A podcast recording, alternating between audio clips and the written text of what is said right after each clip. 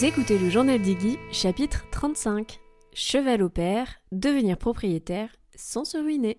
Bonjour et bienvenue dans le podcast Équin qui raconte le quotidien en tant que propriétaire de chevaux. À chaque rendez-vous, je partage avec vous et le plus d'objectivité possible mon aventure avec ma jument Iggy. Que vous soyez simple cavalier ou récent propriétaire, vous trouverez dans ce podcast de l'inspiration, de l'introspection, des témoignages, des idées mais aussi des outils pour vous permettre à votre tour de passer à l'action pour construire votre histoire rêvée aux côtés des chevaux. Que ce soit en solo ou avec mes invités, je pose ici tout haut les questions que tout le monde se pose tout bas. Aujourd'hui, on continue la série Devenir gardien avec un court épisode pour vous parler du choix du contrat au père. Je vais donc répondre aux questions suivantes. Qu'est-ce que c'est? Pour qui? Comment? Pourquoi? Let's go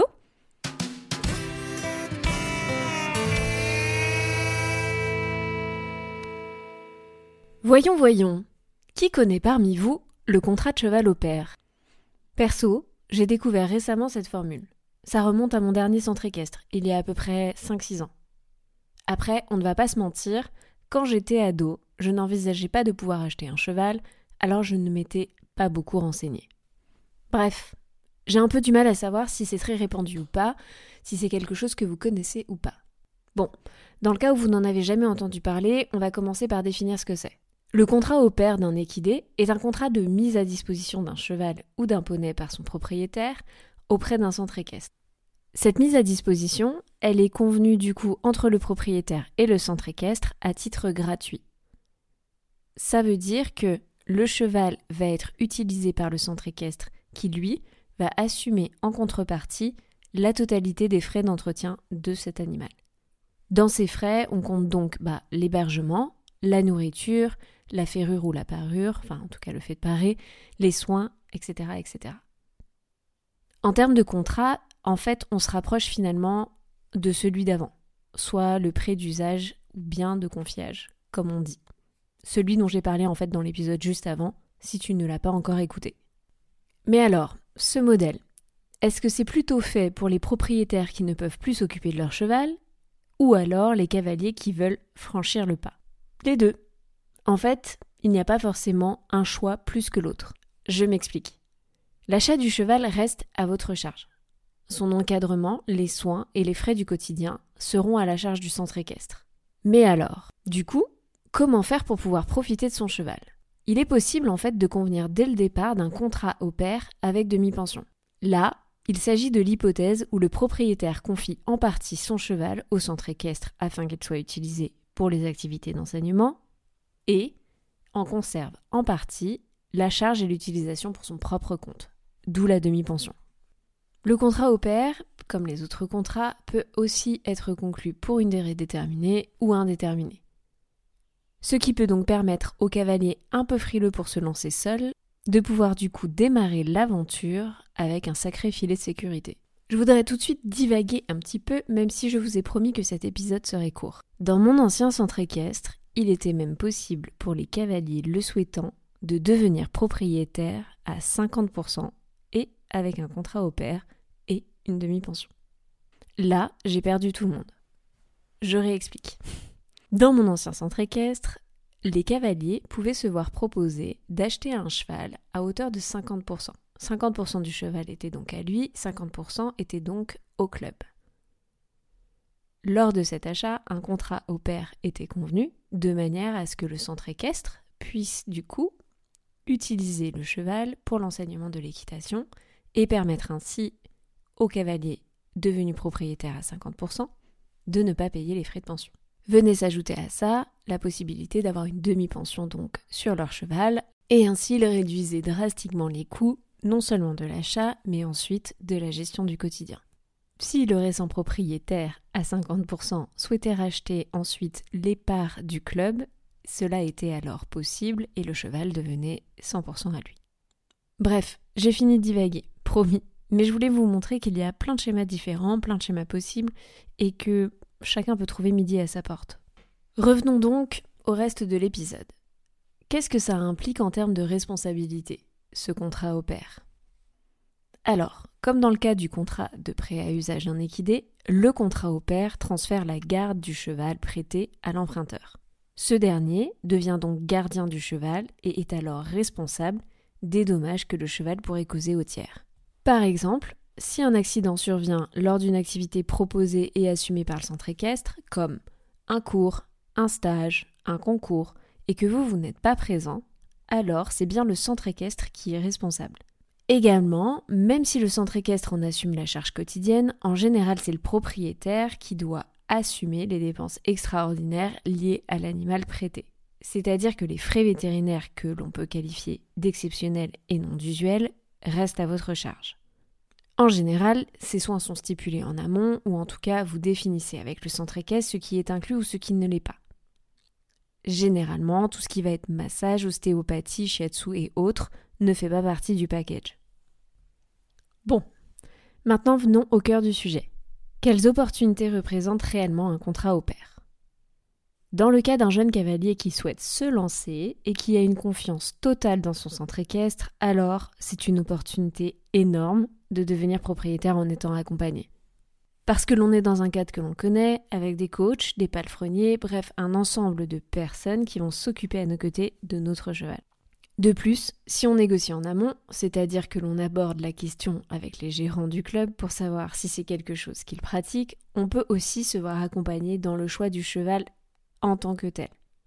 Parce que ce cheval, bah, il va rejoindre la flotte de l'écurie. Et donc, il doit pouvoir assurer à minima certains niveaux des cours. Un des gros avantages aussi, c'est la gestion financière, parce qu'elle est plus que partagée, soit pas très mensuelle hors situation exceptionnelle. Alors, si on a un peu de sous de côté, mais que l'on n'est pas encore sûr de pouvoir mensuellement sortir une pension, l'alimentation, les vaccins, le parage, etc., c'est plutôt une bonne manière de démarrer. Le bémol, c'est qu'il ne faut juste pas perdre de vue que le jour où vous souhaitez récupérer le cheval à 100%, bah ce budget, ça va devenir le vôtre et il sera bien réel.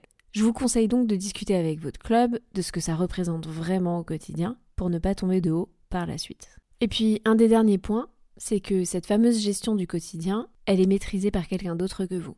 Si on n'a pas d'expérience, que l'on n'a pas encore beaucoup de temps ou de moyens, mais que l'on est dans un club dont on partage les valeurs et que l'on trouve que les conditions de vie sont idéales, alors cela veut dire que l'on s'assure que son futur cheval sera soigné, surveillé, entretenu physiquement, bien plus que s'il restait salopré. Je parle beaucoup des centres équestres, mais il y a aussi potentiellement des centres d'équicie qui fonctionnent sur ce modèle. Ce qui peut donc également être une option si vous souhaitez acheter un cheval déjà formé qui ne soit pas forcément monté. Mais comme tout dans la vie, il faut regarder les deux côtés d'une même pièce. Alors le contrat au pair, ça reste une super opportunité, je viens d'en parler, pour autant il y a des limites. Et voici les zones d'ombre, les freins, qui peuvent vous empêcher d'y accéder. Il y a à peu près 10 secondes, je viens de vous parler de vision commune et de valeurs. Elles sont indispensables si vous ne voulez pas rentrer en dissonance sur la gestion du cheval. Et ne croyez pas que parce que c'est cadré dans le temps, que cela suffira. Ce que je veux dire par cadré dans le temps, c'est que si vous vous dites Ok, j'achète mon cheval et je le laisse en contrat au père pendant un an et on verra bien, si vous êtes déjà en dissonance sur cette première année, vous allez hyper mal le vivre et c'est une très mauvaise manière de commencer une aventure à deux. Enfin, à trois avec le centre équestre.